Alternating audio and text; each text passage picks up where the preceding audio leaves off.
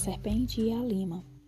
Contam que uma serpente, vizinha de um relojoeiro, que má vizinha para um relojoeiro, entrou em sua loja e, não encontrando nada para comer, se pôs a roer uma lima de aço.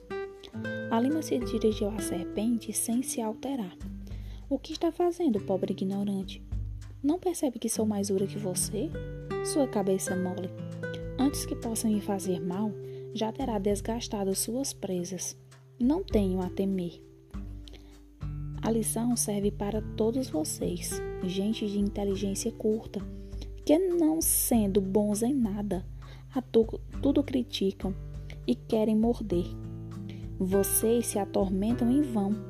Acham que as suas presas podem penetrar obras de verdadeiro mérito? Para vocês, essas obras são feitas de aço, de bronze e de diamante.